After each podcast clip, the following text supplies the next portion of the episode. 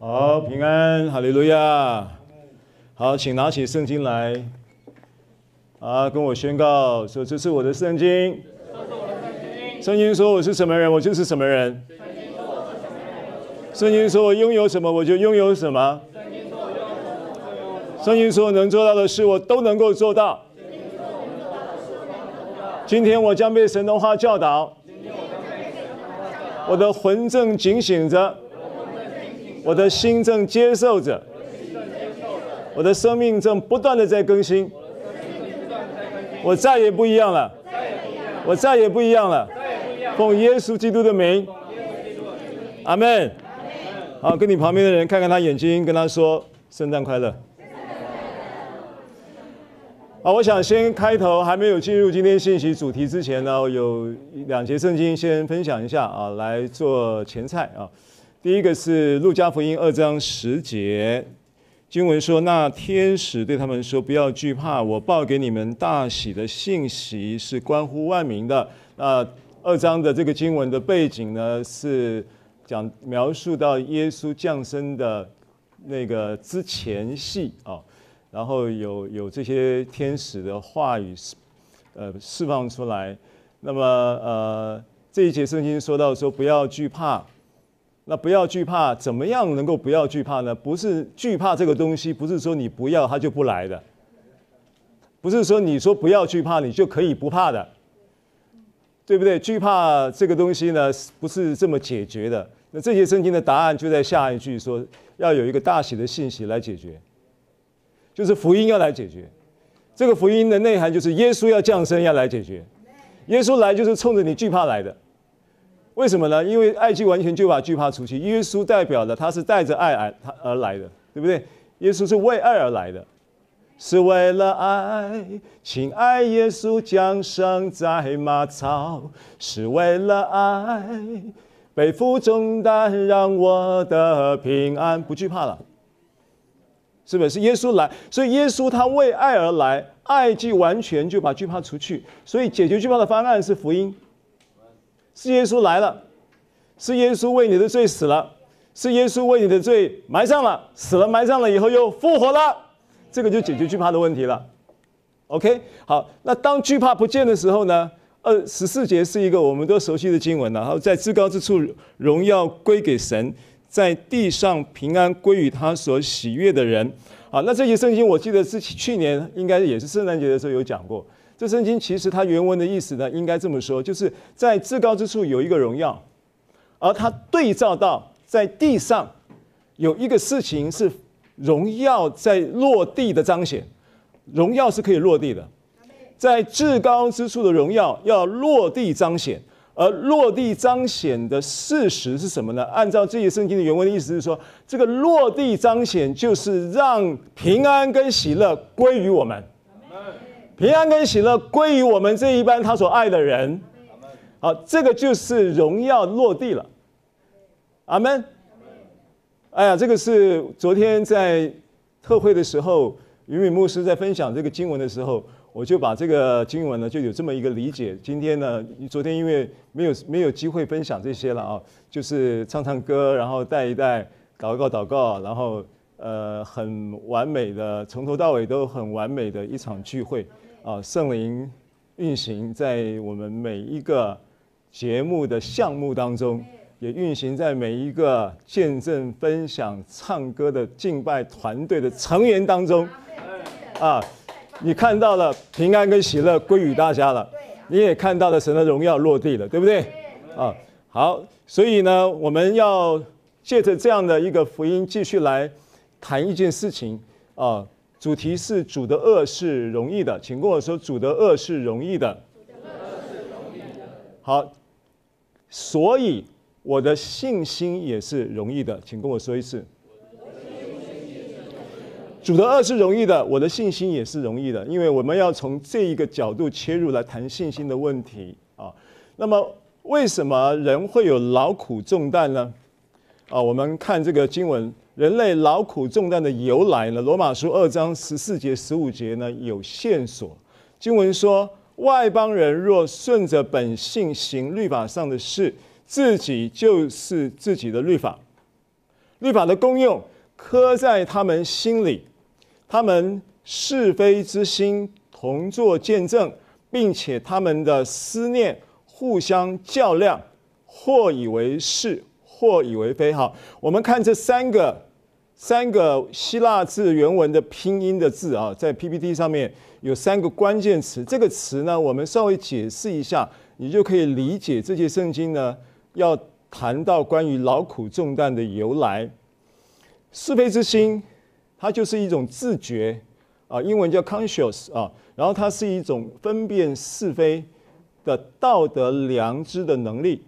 那这个东西呢，是来自于什么呢？来自于分别善恶树，吃了这个分别善恶树的果子之后，人呢，他的灵里面呢，透过跟魂啊，在侵入人生命之后，产生了一个良心的功能。这良心的功能呢，应该这样说了，是神在造人的时候，向人的生命吹气，就已经有灵性的良心功能。只是这个良心功能在没有被破坏之前。跟在被破坏之后有不同的症状、不同的状态，而在被破坏之后呢，就有一个东西呢，叫做自觉跟道德良知的存在。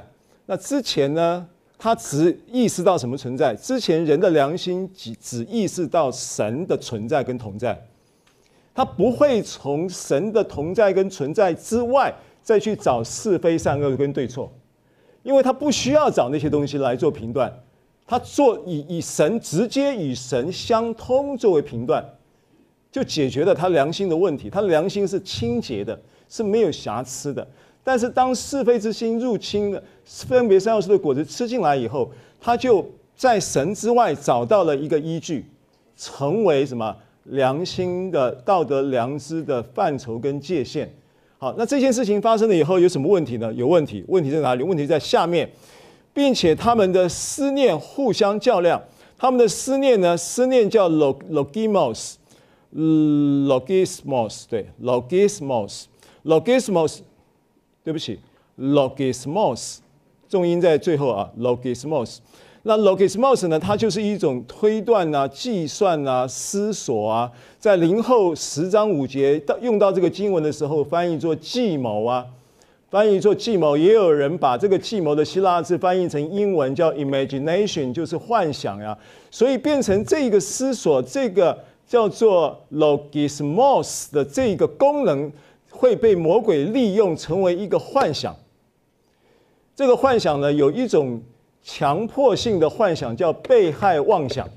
这都是精神官能会产生的症状啊。这些东西都是我们追溯讲这些事情，让你追溯到跟。这个人的罪是有关系的，所以这些精神官能，昨昨天我们有跟同一桌的这个伙伴们在吃饭啊，好像是盛兰的老公，对不对？聪哥啊，聪哥就是说，这个最新在疫情期间呢、就是啊，Steven 啊，哦，Peter，Peter 是谁？哦，啊，Jeff，Jeff，哦，Peter 不是 Jeff，杰夫啊，罗东牧区那个。罗东牧区那个那个弟兄就是说，疫情期间有一个数据，这个数据就是呢，呃，精神官能症就医人口呢，呃，高达就是破最新高峰，叫破了三百万。台湾疫情期间就诊精神官能的这一个就诊人数提高了啊，变高了。那这个事情呢，跟这个关联性就是这么来的。那这一个 logismos 呢，这一个东西会带来一个什么呢？带来一个这个 logismos logismos 的互相较量，互相较量。所以较量这个词，较量这个词呢，啊，卡塔卡塔一个 reho 啊，卡塔一个 reho 它盖一个 reho 这个词呢？这个词就是控告、指责的意思，所以当你的良心的是非之心呢，来产生了一个叫做一个思念，这个思念呢，就是刚刚讲的一个推推论、一个计算、一个思索，进而会带出魔鬼给到你的计谋，这个计谋也就是一种幻想，甚至进入精神官能的一个比较弱的一个情况呢，就会有被害妄想等等这些事情。这些事情是来自于良心产生了破坏，然后最后呢，有一个常态，这个常态就是他的思念呢会互相的较量，就是你的理性、你的想法里面，啊，心理学讲会有。什么本我啦、良知我啦，还有什么啊？什么我？感觉我是不是啊？呃，道德我对，会有道德我，会有本我，会有良知我，这些不同的我，那不同我会互相较量，对不对？你比如说，有的人比较感性的人，比较感性的人，他就是属于那种呃，比较多会说我觉得，我觉得你不爱我。我觉得什么？我觉得什么？那个我觉得是感觉来的。然后呢，比较理性的人呢，就不会说，比较不会说我觉得，他会说我认为，因为他有逻辑嘛，他会思考嘛。所以我常常说我觉我认为，师母就常说我觉得。那我觉得跟我认为呢，这个会互相较量，对不对？因为你觉得你怎么这样子觉得呢？我没有这个意思吗？我其实不是这样子的嘛。那个叫我认为，我有想法。好，所以这个理性跟感性会互相较量冲突，然后彼此控告。那所以当一个一个人有有没有一个人是绝对的我认为？没有啊。我认为的这个人他也会有我觉得的时候啊。那有没有那个绝对的我觉得？也没有啊。也会我觉得的这种人也会有我认为的时候啊。就是说你这个人本来就是有不同的。当家的那个我，可是你还会有其他的角色扮演的不同的我，对不对？还有一种我叫我要，我认为是一种，我觉得是一种，还有说我要，那个我要的最大，我要的那个就是说，只要我喜欢的时候不可以。这个我要的这个常常就会比较多的比例，就是我要的这种叫本我啊，本我当家的这种。就比较常常会出岔子，因为只要我喜欢不可以，那真的会不可以，真的有很多不可以，你很容易被定罪，对不对？好，所以那信基督徒是什么我？基督徒是按照圣经来讲的话，就是有基督的平安在你心里做主，做那个第四个我，那个我叫做平安我，对不对？这个是我们从这个人的这种所谓的。呃，性格的倾向可以大概这么做一个一点归纳。好，那这个互相较量就是彼此控告了。我认为会去控告，我觉得，我觉得又会去控告，我要，我要又可能会觉得说，看吧，你就是因为想太多，对不对？你你自己会挣扎嘛？你会在那里过不去嘛？你会在那里辗转难眠。这种这种状态呢，我我用这个比喻来跟你解释这个圣经在讲什么。这声音就在讲，你会互相较量，就会彼此指责、彼此控告，其实都是你自己在控告你自己，你自己在指责你自己。OK，好，那么当我们的良心呢，在这样的情况之下呢，它就会有两种状态，对不对？我们的良心会有什么状态？两种状态，一种状态就是，他要么良心谴责你，要么这个良心就赞同你。也会有赞同的时候啦，也会有谴责的时候。谴责与赞同，当你被谴责的时候，你就会期待有一次赞同赶快出现。当有一次赞同出现了以后呢，你你可能又会有机会不小心又掉到我那个那个谴责的状态里面，就这样子循环，就这样子循环。我跟你讲，十年、二十年、三十年、五十年过去了以后，你的劳苦重担就堆叠累积在你心里面，你心里面就。会有有一天会有最后一根稻草，然后受不了，可能就垮了。那这个是从这个角度来看，所以我们的良心呢，要么就就是谴责我们，要么呢就是赞同我们。所以谴责我们的不是神，对不对？神不会谴责我们，是我们的良心谴责我们。我们看经文好不好？雅各书一章五节。你们中间若有缺少智慧，我的速度会快一点，因为信息量比较大啊。你希望你能跟上。这个你们的中，你们中间若有缺少智慧的，应当求那后赐予众人也不斥责人的神。看到吗？他这个字虽然跟这个呃罗马书二章十五节的这个控告跟指责，并不是同一个词，可是它是同义词。他这边用斥责叫做 oni onidizo onidizo 呢，它是斥责比较强烈的指责，比谴责隐隐作痛的那种谴责还要更强烈一点，直接给你就骂出来了，直接就辱骂出来了啊，不是只是说一句话让你觉得有一点。压力而已，不是只是稍微给你考试几年啊，不是啊，呢直接就给你抢了，哦，这个是比较强烈的事。他说神是不是不斥责人的神，对不对？然后呢，斥责这个哦，你的咒，他中文翻译做责备、谴责或者是辱骂。那不但神不斥责人，这边圣经是不是讲神不斥责人？神不斥责人，同时怎么样？神不斥责人，因为他这前后文很好玩嘛。前后文在讲求智慧啊，雅各书在讲求智慧啊，意思就是说，你如果求智慧，神不会骂你笨蛋了，他就会后赐给你这个愿意谦卑来求智慧的人，他不会斥责你这个笨蛋，不会不会，啊，你这个白痴不会，神不会这样子对待你，啊，但是人很容易会这样子反过来，会这样子，甚至自己对待自己嘛。我真是个白痴，我真是个笨蛋，会有这样的，但是神不斥责人。好，那神不仅仅不斥责人，圣经更清楚地告诉我们，《罗马书》十五章三节说：“因为基督也不求自己的喜悦，如经上所记，辱骂你人的辱骂也落都落在我身上。”哦，你的咒，同样的词。不但他不斥责你，斥责你的是良心，良心要么斥责你，要么赞同你。神不斥责你，神不但不斥责你，神还背负，神还担负你被斥责，担负你被辱骂的辱骂，担负你被斥责的斥责。这个是真理，这个是福音。所以过去。我们不明白这个经文的时候呢，我们不明白这个真理的时候呢，你常常把良心的谴责当作圣灵的谴责。你心里不平安，你就说圣灵让你不平安，圣灵谴责你，那其实是良心。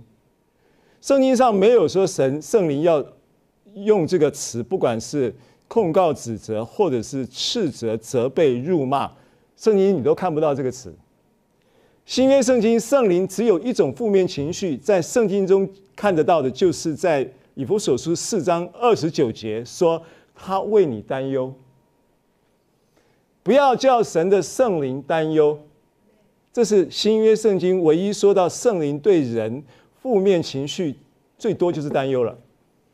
他没有斥责，没有辱骂，没有这些东西，他只有正向的引导、保护、管理。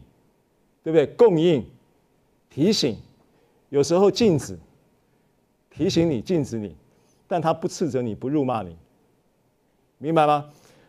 好，所以同样的，今天呢，如果你在被圣灵感动的情况之下，你管教儿女也没有辱骂，你有管教，但是没有辱骂，你你有管教，但是没有没有所谓的殴打这个东西哦。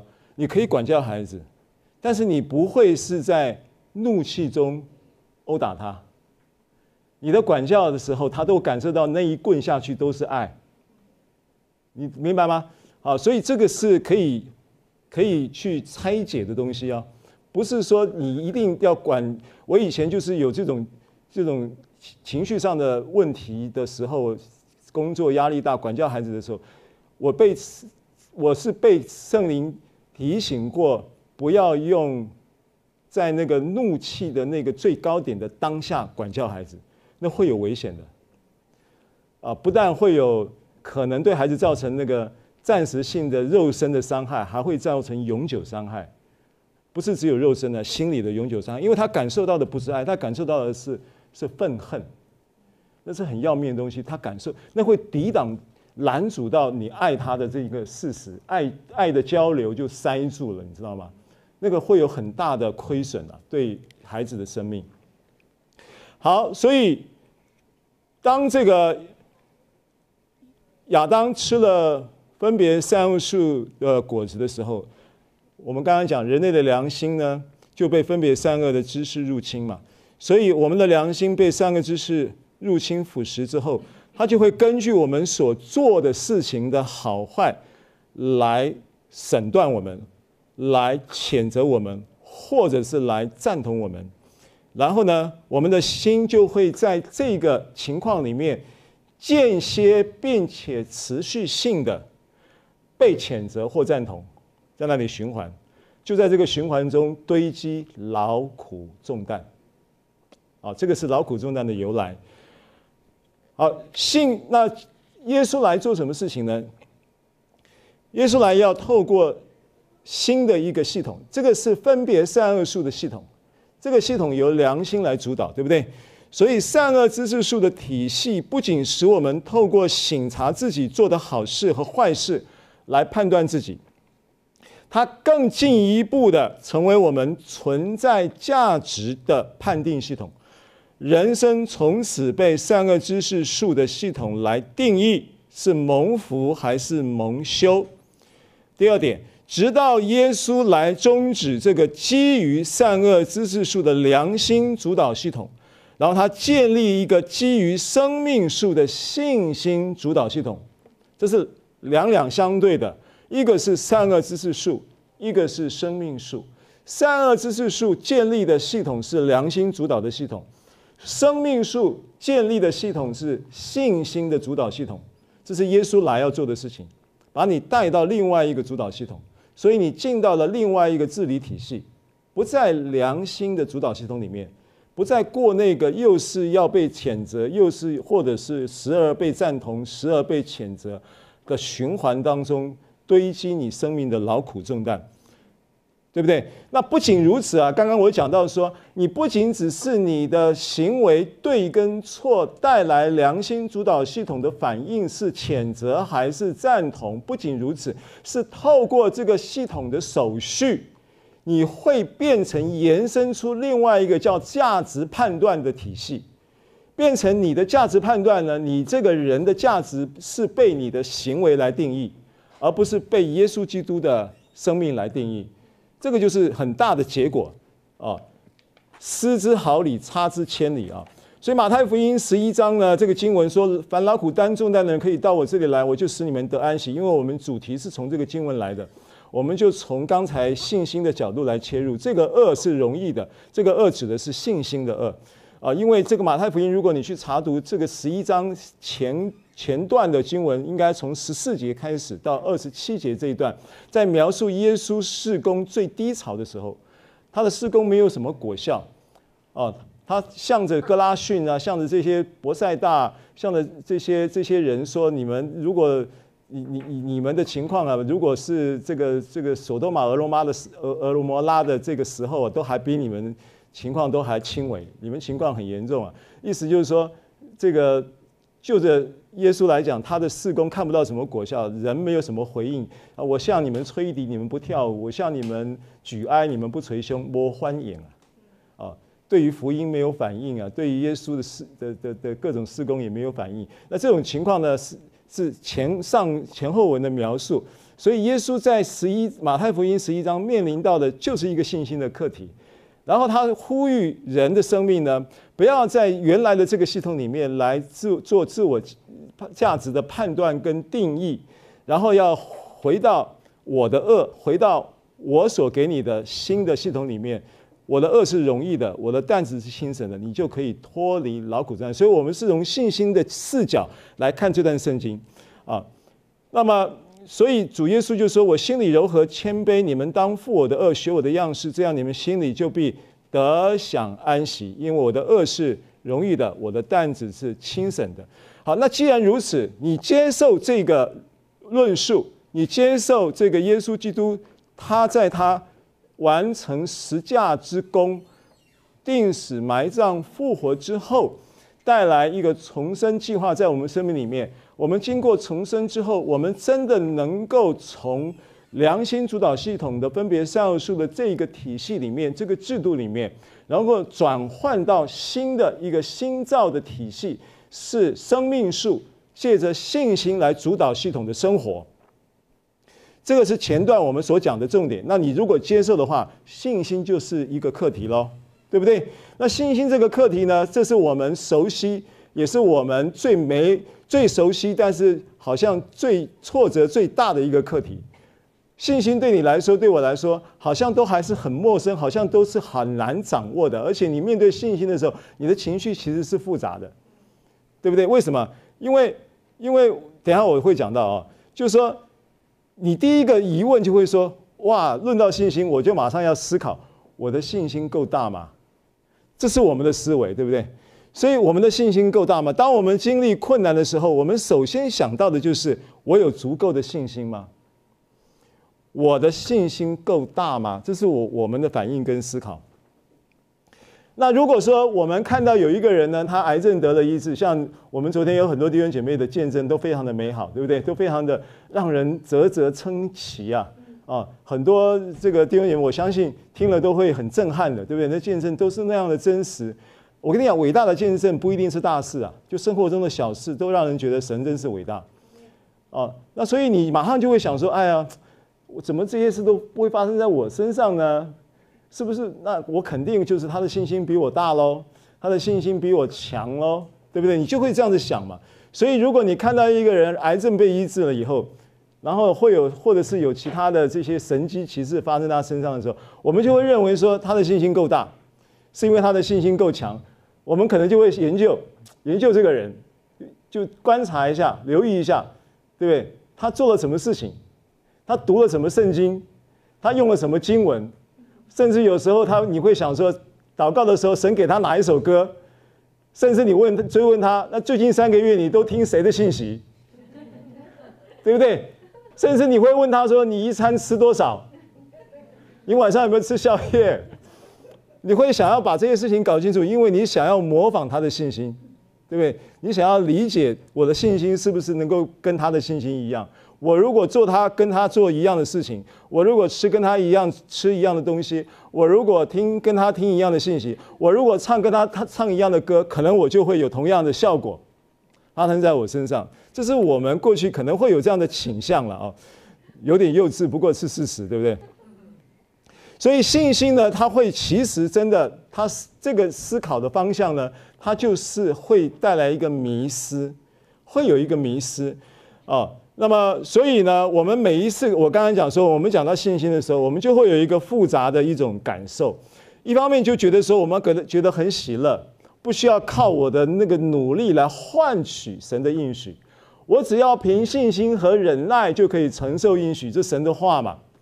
所以我只要有信心就够了，我不需要再游用我的努力来赚取了，对不对？这的确让人喜乐，让人觉得被释放。可是另一方面呢，你又觉得说。这种相信呢，就好像是一个巨大的、沉重的、坚硬的铁门呐。我第一次啊，我记得在差不多二十五、二十年前了，信义计划区那个时候，我我我我以前在就是做过房地产嘛。我我我在做房地产的时候呢，是民国七十六年，做到大概八十四年转行做贸易，然后九十。九十年 SARS 之前，又回到房地产，又做一段时间。然后呢，前后呢，就是有这么一点历练，我就留意到信义计划区的那个，在我们早先七十六年的时候，那个根本那地方没有人的，那地方就一片都是空地。然后渐渐开始围围篱起来，有人开始养地了，建商开始养地了。后来第一栋盖起来的豪宅啊，叫国王与我，我记得我印象里面。而我去经过那里的时候啊，哇，没有进去了，就光看那个门面就觉得哇，他那个大门就三四层楼高啊，那个一个大楼的大门呐、啊，看起来就就就就好宏伟哦。然后前面站两个那个警卫，还不是普通警卫，前面站两个警卫穿的是红色的圣诞节那种圣诞红的衣服制服，然后上面还戴一顶高帽子。那帽子上面还有一串羽毛，警卫啊，因为他讲国王与我嘛，那门口就要站这种兵嘛，穿着那个那个古时候的那种那种那种呃军团的兵呃那个叫军服了，那个是当年的军服那么漂亮，我都不晓得，就没就是，所以然后我就想说，那个门要打开要费很大力气啊，呃够土吧？构图啊，对呀、啊，同样的，你怎么会想到说你的信心可以用你自己来推那个门呢？电动的呀，圣灵啊，不是你呀，不是你呀，对不对啊？所以这是我们对信心的迷失了。因为你你会想说，那我我面对这么坚硬、这么沉重的铁门，我要透过这扇门可以进去到美好的应许之地，然后我能够看到那个应许之地的那个美好跟奥秘啊。但是前提是我得要有足够的信心，我要运功，对不对？我要练功，然后我要禁食祷告四十天，我要做很多很多事情，我要每天读经。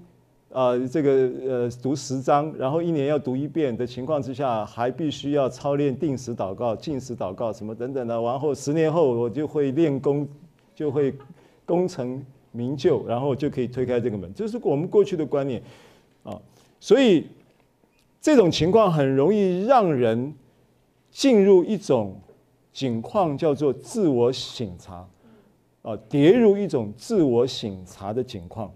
所以这种自我醒察的情况呢，也会常常呢，不但是你这样想，而且你这样想也不冤枉，因为你周围的人都这样想，然后你周围人都这样想还不算，你的以前可能你的牧师、你的传道人也都这样讲，那不但你们是这样想、这样讲的同时呢，连圣经中都到处都是这种类似的话，对不对？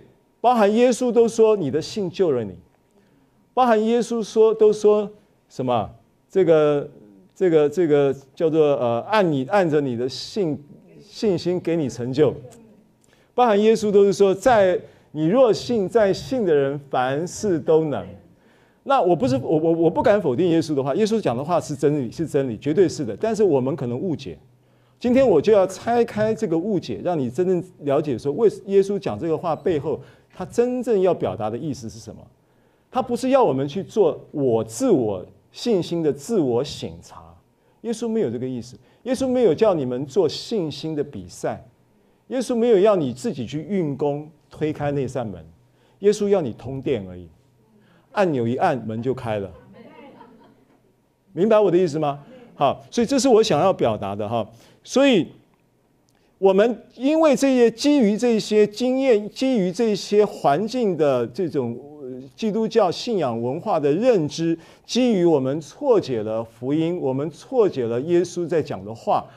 基于这个，我们对神呢就会有一个误解，我们就觉得说神做事情呢都有一定有一个条件，什么条件呢？神的爱是没条件，但神对信心是有条件的，就是说你的信心一定要达标，他才会做事。他往往在等你在做，等等着你的祈祷要应验。要回应你的祈祷的之前呢，他就在等你，等你的信心的指数，对不对？到一个水位，他就啪就回应你的祷告，就会我们就会这样子来理解神嘛。所以神呢，是不是真的是这样？当然不是这样。好，所以下一页，神是被他对你的爱驱动，神不是被你的信心打动。怎么样证明这个话呢？以弗所书一章四到五节说：“就如神从创立世界以前，在基督里拣选了我们，又因爱我们，就按着自己旨意旨所喜悦的，预定我们借着耶稣基督得儿子的名分。”好，所以他在什么时候就就做了这个事？创立世界以前，那个时候你根本还不存在，对不对？当你还不存在的时候，你的信心存在吗？你不存在，你的信心，你的 everything 都不存在嘛？Everything about you 都不存在嘛？因为你不存在啊，所以你的信心也不存在，你的行为也不存在，你的任何事情都不会存在嘛？对不对？当你还没有存在的时候，耶稣就已经为你战胜了罪跟死亡。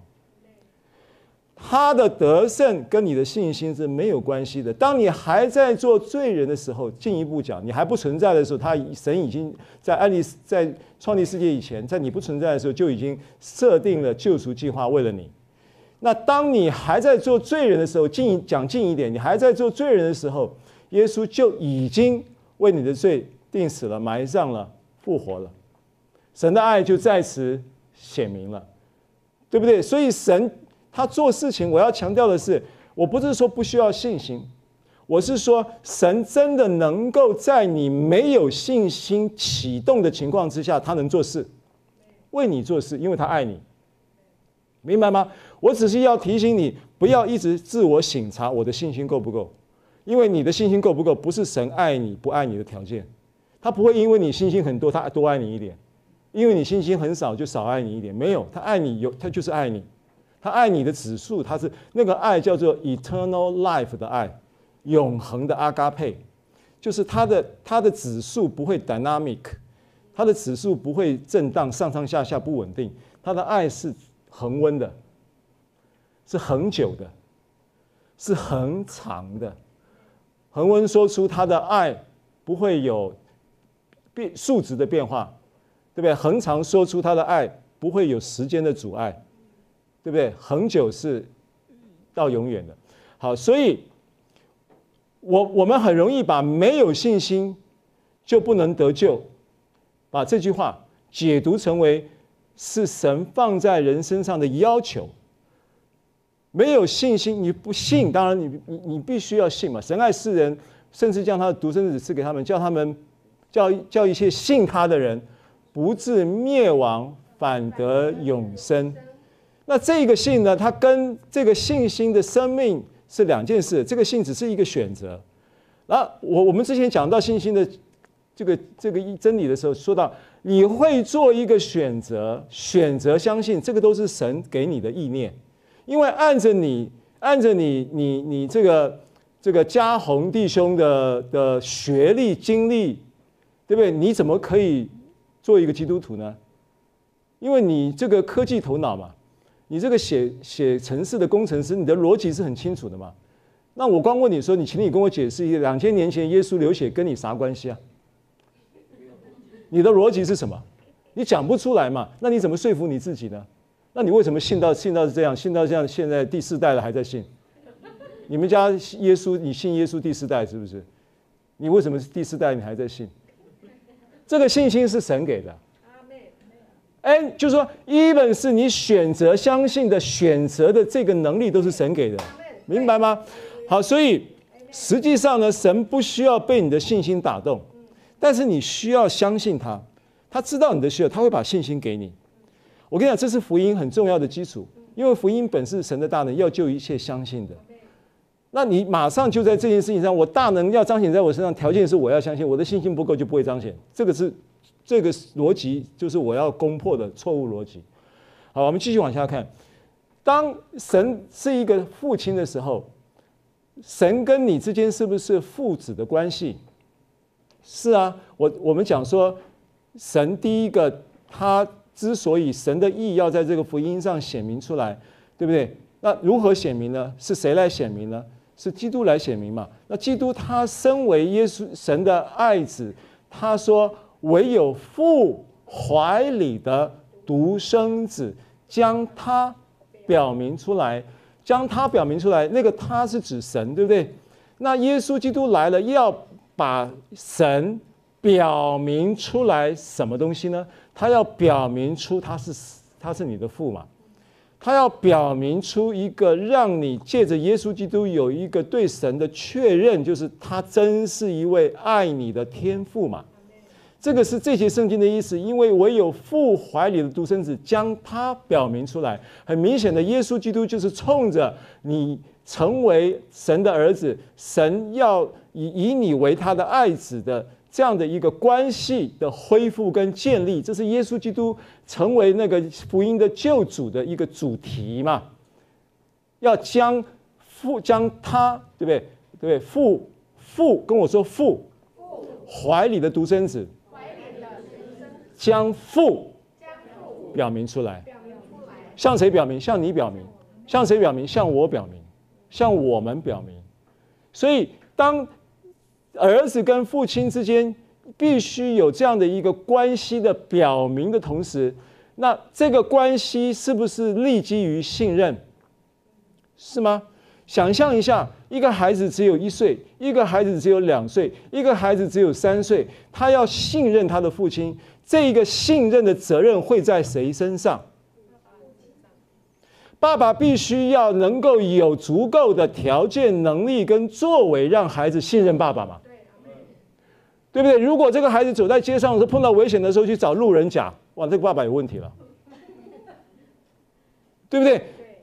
他一定是借着这个他跟爸爸之间信任关系，这个信任关系的建议是来自于父亲在他身上生活互动所带来的关系作为嘛，就形成了一个信任嘛。所以让神，你对父神的信任跟信心是由神来负责，不是你来负责的嘛。所以父神爱你，他自然会想办法来博得你对他的信任了。他会想办法来说服你，用什么说服你？用福音说服你，用耶稣基督为你的罪死了、埋葬了、复活了这个事实来说服你，对不对？让你理解他的爱。所以这个运作方式呢，就是父亲跟儿子啊的关系运作的方式。啊，那刚才我们讲的这个圣经文，罗马书一章十六节说，这他说福音本是神的大能嘛。我保罗说，我不以福音为耻，福音本是神的大能，要救一切相信的。那这一句话呢，也可以翻译作“福音本是神的大能，要使每个人相信而得救”。这个词啊，这个字，这个这一节圣经可以这样翻译。所以，如果我们用第二个翻译，因为你如果看第一个翻译说，和本的翻译说“福音本是神的大能，要救一切相信的”，所以就不救一切不信的。这个逻辑你就马上从上文就推到下文去了。但如果你去推敲这个话的原文的话，它可以，它其实意思是讲说，福音本是神神的大能，要怎么样呢？要使每一个人相信而得救。换句话说，福音不是在要求你信心，福音是在提供你信心。跟我说，福音不是要求我的信心，福音是供应我的信心。所以，为什么你要听福音？你越听，你就越相信；你越听，你就越有信心。因为福音就是供应你信心的素材，就是很重要的核心，对不对？好，所以透过福音产生信任关系而发生影响力。当我们的心呢被福音的真理说服而产生对神的信任，通不通？你的经验是不是这样子？你的见证是不是说这个？对不对？你昨天听到的见证是不是都在说这个？都在说什么事情？都在说你的心被福音的真理说服，然后进而你就产生对神的信任，信心就来了。信道是从听到来的，听到是从基督的话来的，所以说服我们的福音真理就会因信而成为我们的生命，我们的生命就会自然的。结出生命的果子，这就是透过福音而产生信任关系而发生的影响力。我们的生活的战场啊，其实就是一个心思的战场，对不对？这个是林后五十章五节讲的嘛。他说：“这个所到神面前有能力，要攻破一切坚固的营垒和一还有各样的计谋，还有一切的至高之事都攻破了，把我们的心意夺回。”使他顺服基督，这个征战呢，都在心思的战场上。所以，其实你生活的战场就是一个思维的战场。那你的思维战场呢？你的思维在面对你在面对你生活当中各种的处境中的磨难，以及就是我们讲一个基督徒了的生命，一个基督徒生命要不要面对柴米油盐酱醋茶呢？要啊。一个基督生命要不要面对职场的呃这些明争暗斗的勾心斗角的事情呢？要啊。要面对各样的问题，要面对各样的挑战嘛，所以你生活中的磨难还是在那里。可是呢，福音到你的入，就是呃，福音来影响你的那个过程当中，我们讲恩典其实就是一个耶稣基督为生命的具体在你生命中的影响嘛。恩典是有影响力的嘛。但是你生活当中呢，其实就是在不断的被生活各样的这些磨难的事件影响你，你的生活本来就是在被这些事情一直在影响的。但是你现在有一个自由，可以不被这些磨难的事情牵着鼻子走了，因为福音有一个更大的影响力嘛，对不对？所以保罗说，跟神祷告说，三次祷告说，求神把这个刺挪去。那神怎么回应他？神说：好，来，转过来，吸口吸饱气，吸气，吸气，小心了，吸气，噌，把你拔掉。没有啊，神说，我的恩典够你用，因为我的能力是在人的软弱上。显得完全。什么能力？影响力。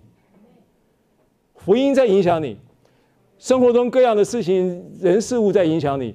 那这个影响的过程当中是一个征战过程。你的思维选择心意夺回顺服基督，福音的影响力就放大了。然后你就会说恩典够我用，因为他的能力是在你的软弱上显得完全。次反而为着福音效力，次反而为着恩典的能力彰显效力，是反而为着你在基督里面经历那一个生命提升来效力。是，这是这是神的智慧啊，这只有神做得出来啊。对不对啊？这个逻辑很简单，所以我明白这个就是呃，透过福音产生信任的关系发生的很自然的影响力，这个就是透过福音要产生的啊。所以呢，第一个部分我们要整理一下刚刚我们所说的第一个部分，你就要有个有一个认知了，就是说我们不是被信心拯救。我们是被耶稣拯救，信心本身不能拯救你，是耶稣才能拯救你，对不对？如果说你的信心可以拯救你，这个很类似什么？你知道？类似类似那个叫做 New Age，听过 New Age 吗？新世纪运动听过吗？新世纪运动的这个有一些也是基督徒的这个教导，就用圣经的教导，他引用了圣经的一个部分的。的真理，然后也有一些基督徒呢，用 New Age 的理论跟操作在，在诠释福音啊。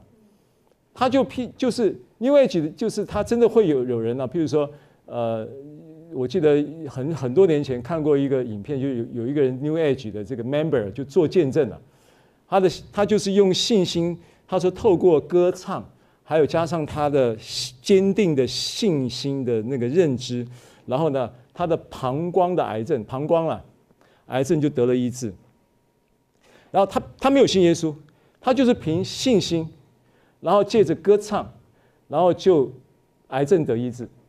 New Age 有这个见证哦，有类有类似这种见证蛮多的。New Age，那那个是信心拯救你，那不是耶稣拯救你，那不是福音拯救你。我们现在讨论的是，讲的是福音。所以，如果你对福音的认知够清楚了，你会把信心的对象搞清楚。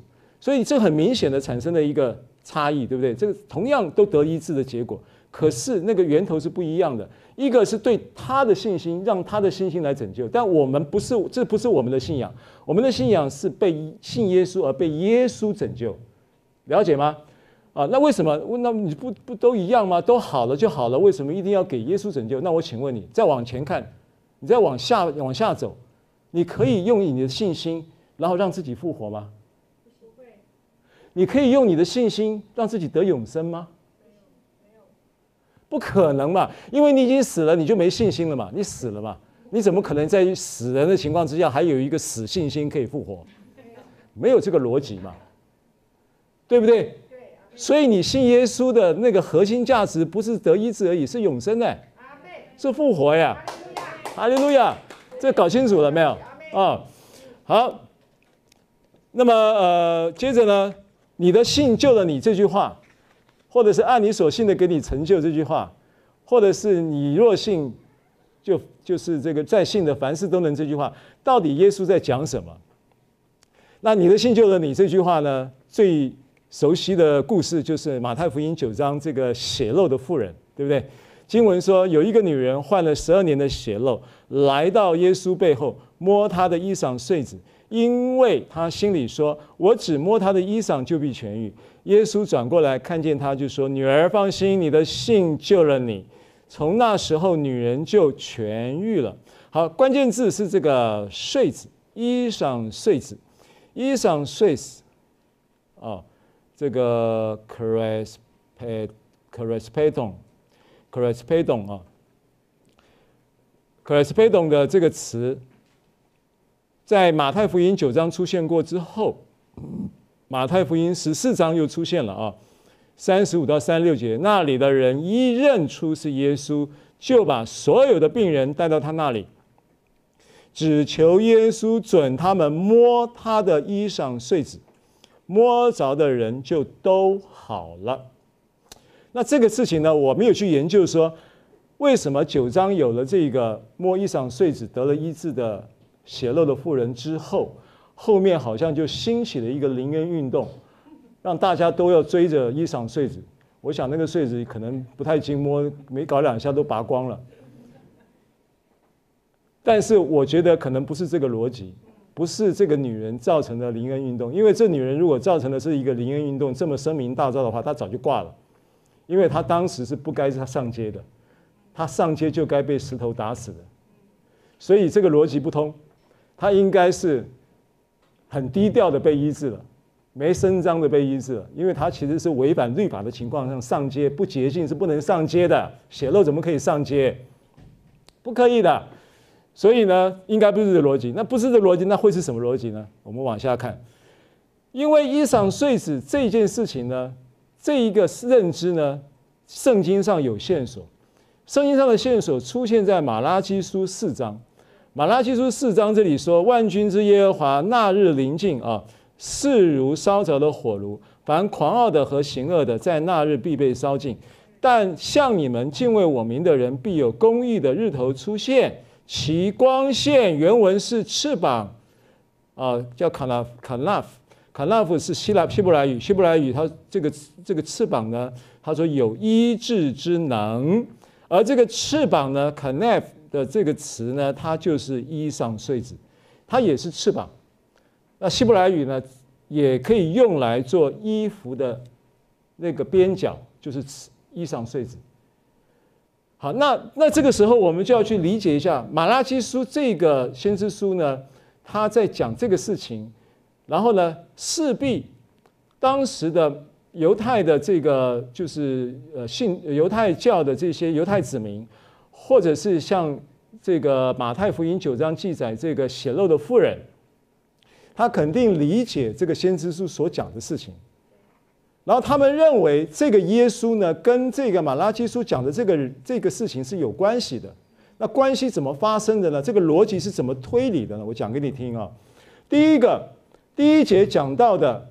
狂傲的和行恶的这个描述，然后有一把火，这把火呢会把它烧掉，然后这把火呢同时又向着另外一班叫做敬畏我名的人，这一班敬畏我名的人呢，他说呢，这一把火就变成公义的日头，然后它的光线就是这个翅膀，就是这个衣裳穗子能够医治。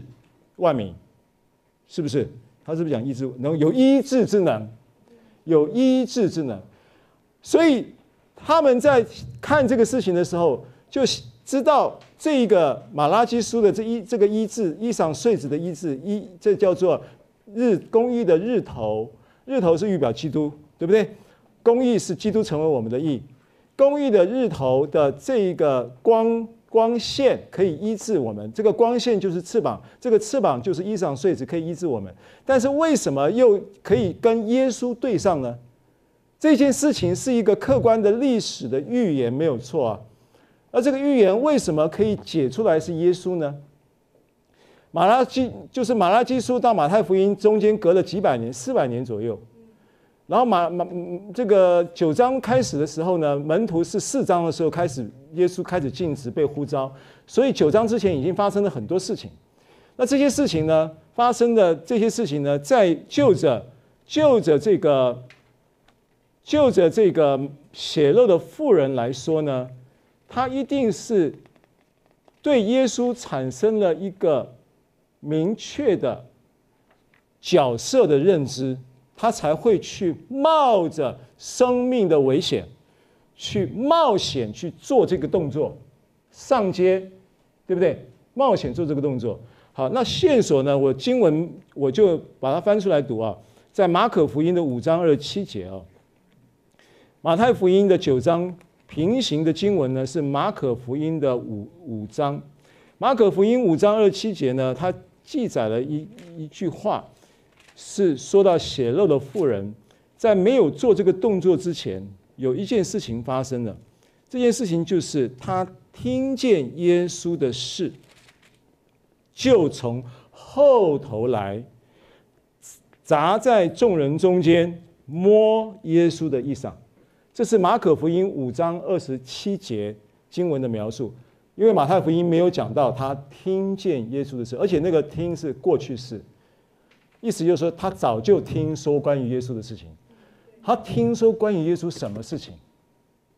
然后他听说关于耶稣就是那个弥赛亚哦，他听说关于那个耶稣就是基督哦，他听说关于那耶稣的事情呢，他觉得耶稣有一天一定会经过我家门口哟，我在那里等着等着，听说耶稣的事，听说耶稣来了。啊，他马上就做他的那个所有的事情，都经过了思考，经过了推理，也经过了判断，然后采取了一个高度冒险的活动行动，然后得到了医治。好，所以当马拉基书讲这个事情，他理解那为什么马拉基书又跟弥赛亚产生关系呢？马拉基书如何跟弥赛亚产生关系呢？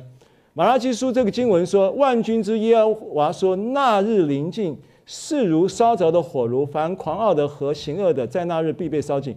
你注意到一节讲到狂傲和行恶的时候，没有讲人。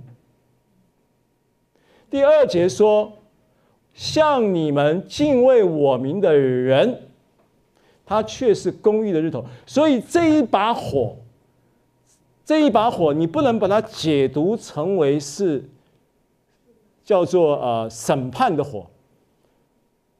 这一把火，你要把它解读成什么？因为你要先看那个那日是指哪一日。这个那日临近的那日是指哪一日？按照圣经来解的话，这个那日是指的弥赛亚被应验他的身份。因为当时马太福音那个时代，耶稣还没有钉十字架，也还没有复活。他没有钉十字架，没有复活，就没办法验证他是弥赛亚。但是大家都讨论，包含谁？马太，包含他的门徒说：“你是你，你是基督。”你是永生神的儿子，对不对？神耶稣基督问说：“你们说我是谁嘛？”门徒就回答，彼得就抢着说：“你是基督，是永生神的儿子。”哇！耶稣好开心，马上就说：“哇，这个不是从血肉的指示你的，这是我们在天上的父指示的。你真是高材生啊！”哇，那个那个，然后下一句那个。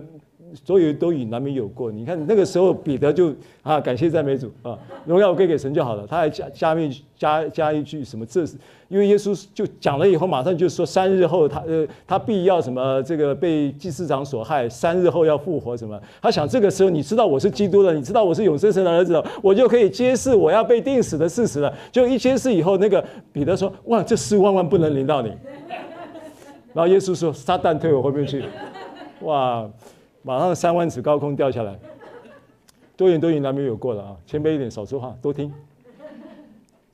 好，所以当这件事情我们看见了这个马拉基书在讲的那日，指的就是复活，预言是耶稣基督的复活。而他复活之后呢，他会烧毁这一个烧毁这个火，这个火其实呢，它是一个叫做，因为当时耶稣来的的的时候，他要尽职之前呢。替代不是替代，就是为他开路的执事呢，就是施洗约翰。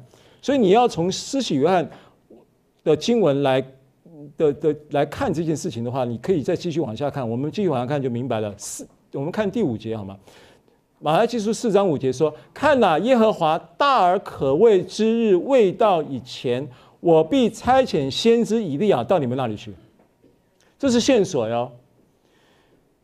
大而可畏的日子是指什么？我我们刚刚已经大胆的判断是指着耶稣基督的复活，因为耶稣基督的复活验证他是弥赛亚。如果他还没有复活，血漏的妇人他们的认知，或者是马太福音十四章所有的人通通都来摸耶稣的衣裳，所以所有的人都得到医治的这些这些人，他们也认知耶稣是弥赛亚的关系，所以他们认为摸衣裳繸子就会得医治，对不对？这是我们从马马拉基书的线索里面得到的印证，但是他们只是听说、预判、怀疑，可能他就是弥赛亚，但是没有得到验证。什么时候才得到验证？在历史上来讲，是他得他复活了，他才得到了弥赛亚基督复活这个事实，才得到了弥赛亚身份的认的 approve，对不对？那这个身份的 approve，还那个时间呢，就是那日。所以那日还没有到以前，这个弥赛亚是不是要经过试验？弥赛亚的身份要不经过试验，所以他必须要到旷野去四十天，禁食、受魔鬼的试探，来 qualify 他的职分。经过了四十天，他的职分 qualify 之后，他才怎么样出来尽职嘛？然后尽职了三年之后，才怎么样？才定十架、埋葬、复活嘛？所以这一些事情呢，都是指耶稣基督的这个道成肉身之后尽职的那个时时候的描述。好，那这个事情呢，为什么我们要这样子断言呢？因为第五节说，第五节说我这些事情还没有发生。我必差遣先知以利亚到你们那里去。哎，请请问你，以利亚是什么时代的人？列王记时代的人。马拉基已经隔了一一两千年的时时间了，那怎么会会又冒出一个以利亚？所以这个以利亚一定不是指着原来那个以利亚本尊哦。所以这个以利亚会是谁呢？看下一页，马太福音三章。啊，不对。啊，对，马太福音十十一章十三到十四节，来预备，请。因为众先知和律法说预言到约翰为止，你们若肯领受这人谁？这人是谁？约翰，约翰就是那应当来的以利亚。所以这一个经文是不是耶稣亲口帮你解经解了马拉基书四章五节的经？这个事情大而可畏的日子还没有来到以先呢，他要先差遣以利亚到你们那里去。以利亚来了没有？来了，是谁？约翰，施洗约翰就预表了这边预表了以利亚的职分，对不对？终结了律律法跟先知的时代，了了解我意思吗？所以从这一些经文里面，我们可以确认。马太福音九章的血漏的妇人跟十四章提到的这一些所有的患病的得到医治，摸了耶稣基督衣上繸子的人，他们脑袋里面想的就是耶稣就是弥赛亚，耶稣就是那要来的基督，所以他们是这样的认知情况之下，他们去摸了衣上繸子，所以不是他的信心够大，不是他说他的信救了他，是讲说你信我是弥赛亚的信心救了你。你信的不是你自己的信心，你信的，你的信心之所以啊、呃，你的信心之所以可赞同、可赞许、可称许的原因，是因为你信对了，你信我就是弥赛亚，这就对了。你如果信的是你自己的信心，那就不是耶稣的称许。耶稣没有要称许他的心，耶稣称许是他信对了，跟我说信对了。所以他信的是他的信心吗？患了十二年血漏的女人的信念是耶稣是弥赛亚，他知道弥赛亚衣裳的穗子有医治之能，他的信心是他是弥赛亚。他心里说：如果我摸到他的衣裳穗子就痊愈。哦，所以他心里说，他为什么心里说？为什么不口里说？心里说跟口里说有什么差别？因为口里说的不代表你心里信，但是心里说一定代表你心里信。他心里说，就代表他心里是相信的，相信什么？耶稣就是弥赛亚。他相信耶稣就是弥赛亚，就光是这个信心救了他。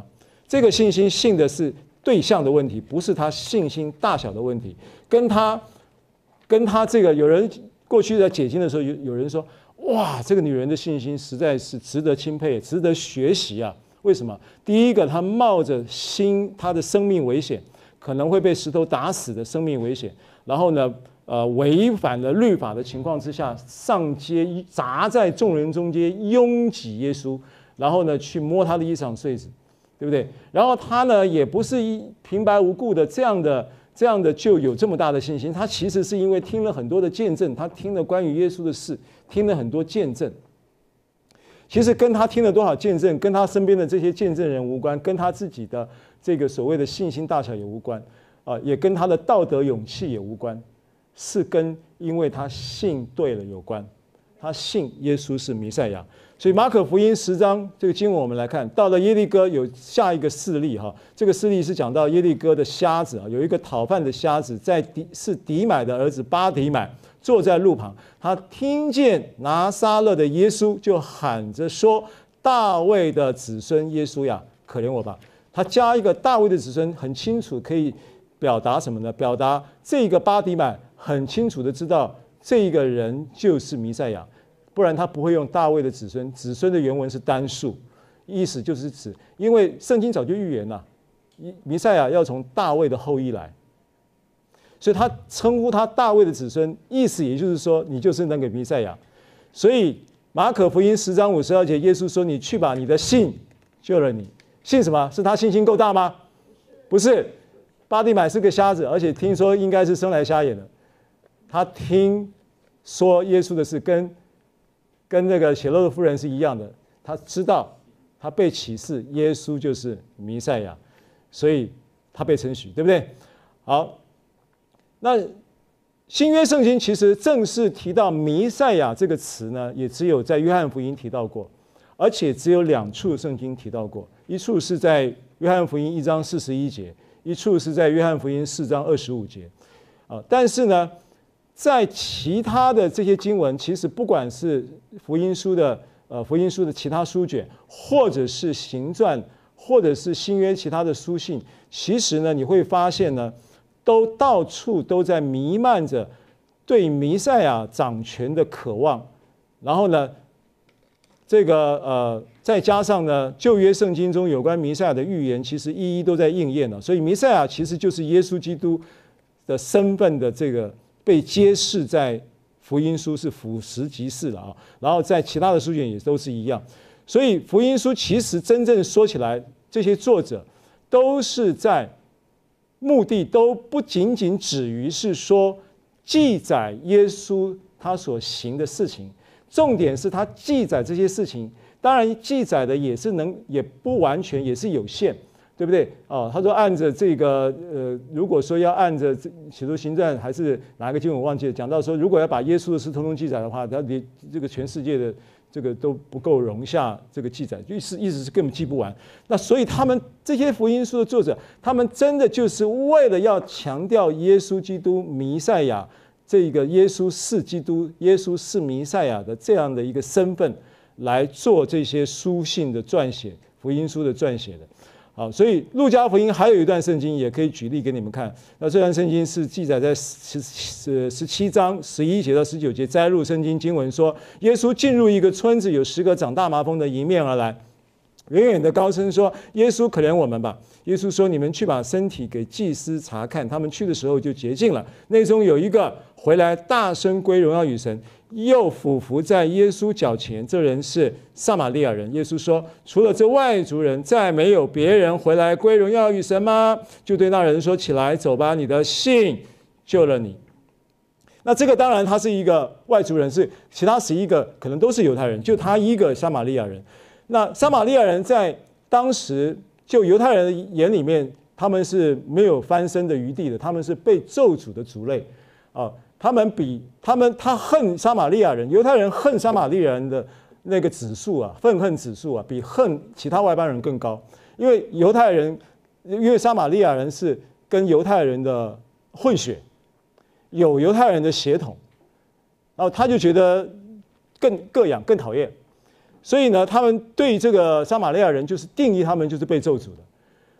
那撒玛利亚这个撒玛利亚的这个这个外族人呢，他是麻风病患者的那个身份的情况之下，面对这个耶稣的呃医治的这样的一个事实，他有一种产生的一种一种，我觉得不是道德观点所赋予他的感恩之心，不是，而是。我万万没有想到，以我这个在十个里面的一个独一的一个，对不对？一个被咒诅的人，独一的一个呃一个血统是撒玛利亚人的这样的一个人，独一的一个最没有希望被医治的人，我竟然得了医治。我想你一定就是那个弥赛亚，因为除了弥赛亚，不会有这种风度。因为弥赛亚就着撒玛利亚人的认知里面，就是来释放他们的，要来恢复他们的这一种种族尊严的。弥赛亚就是不分种族、不分男女、不分老幼，弥赛亚就是那个终极的那个和平的君王。所以他这样的一个对弥赛亚的一个政治形象的认知呢，是他心里面觉得是他很重要的盼望。所以他喜乐的不是只有，不是只有他的麻风病被医治，他更喜乐的是，你竟然弥，我竟然遇见了弥赛亚，就很像是谁？就很像是那个约翰福音四章的那个撒玛利亚妇人，他把水罐子后来都丢了以后，回去就传当传道人了，当场就被按立当传道人，然后就回到他的住的地方去传耶稣去了，对不对？他雀跃的是什么？他呼叫的是什么？你记得撒玛利亚妇人回去的时候，他讲的是什么？他并没有，他重点讲的不是不是讲到说这个这个耶稣的先知性的恩高有多强，他重点说我遇见弥赛亚了。他的 announce 是我遇见弥赛亚了，弥赛亚救了我，弥赛亚释放了我，弥赛亚是真的啊，耶稣就是弥赛亚。好，这个就是福音书要传递的内容。你注意啊，他在记载的时候，他要以这个作为作为他传递的一个一个一个主要的核心素质。啊，这是福音书的作者，我们在揣摩了哈。所以，呃，马太福音还有八章那个外外外邦的那个百夫长，对不对？啊，那百夫长说有兵在我以下，我叫他们来就来，叫他们去就去。好，只要你一句话，我的仆人就必好了。也就是说，哇，这么大的信心，那你知道他的信心的是什么？他信心就是认知到权柄，你是君王，你就如那个君王，你就是那个和平的君王。在我看啊，因为我在部队担任百夫长，哎，百夫长你不要看，百夫长、千夫长，然后再上来什么长啊？那个就好像以前我在当兵的时候，我当兵的时候，我我被我我我受接的时候是少尉，然后我被发放的第一个第一个部队呢是。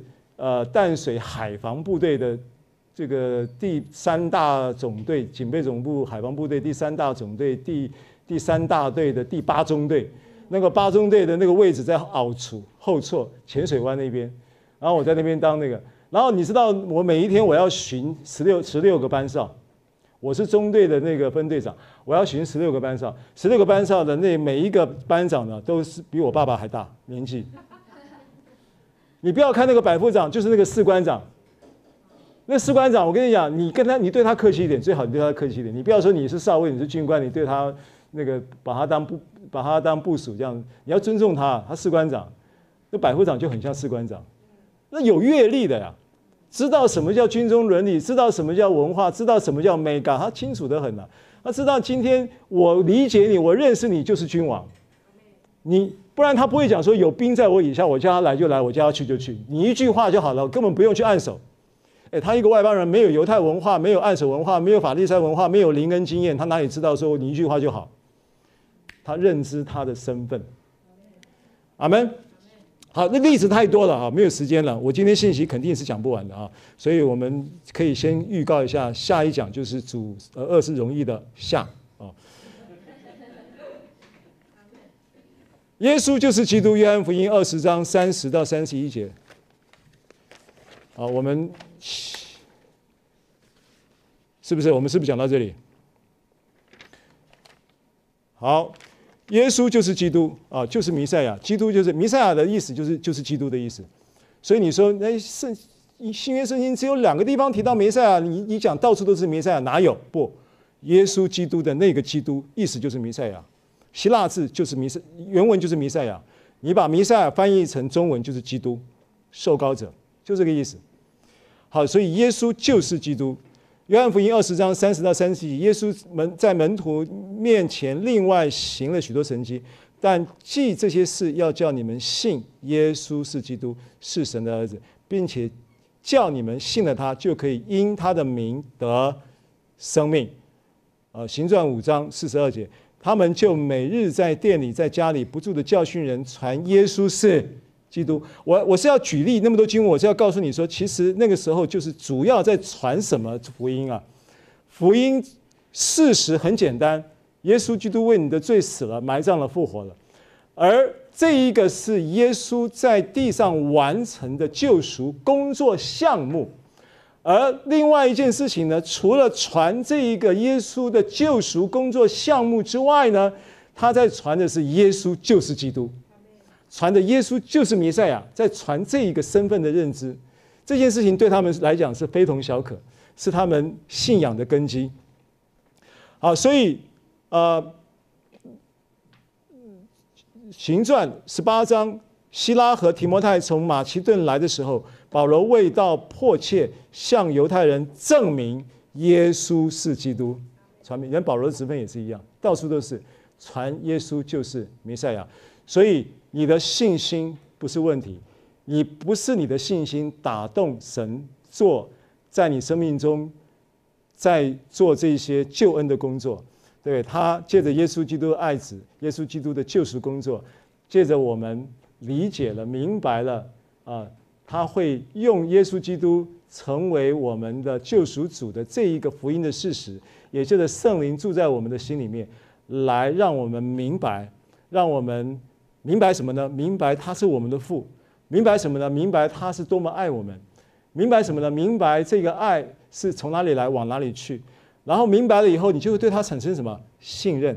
所以信心是他要负责赋予我们，让我们能够在信任的关系当中得享他在救恩中要给我们一切的祝福。好，我们今天先分享到这里，请玉牧师带我们来领圣餐，我们下一讲再继续。